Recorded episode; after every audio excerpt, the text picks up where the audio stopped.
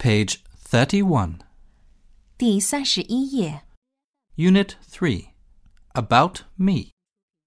A. Listen and number. 听录音，根据顺序给下面的图编号。One, Mouth. two, hair. Three, Eye. four, ear. Five, Nose. B. Listen and choose. 听录音，选出听到的句子。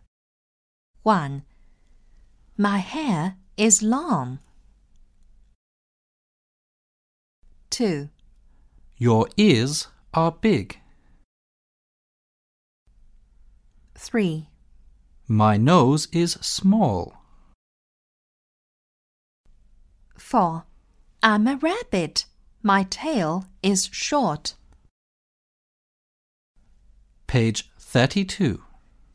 第三十二页， C. Listen and match. 听录音，把名字和相应的人物连起来。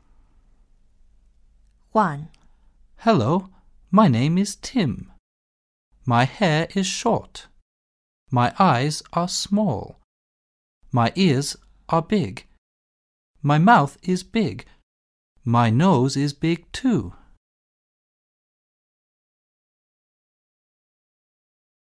two. Hello, my name is Lily. My eyes are small. My ears are small. My mouth is small. My nose is small too. My hair is short.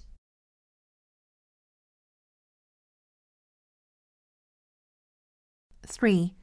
Hello, my name is Lisa. My eyes are big. My ears are big. My nose is big too. My hair is long.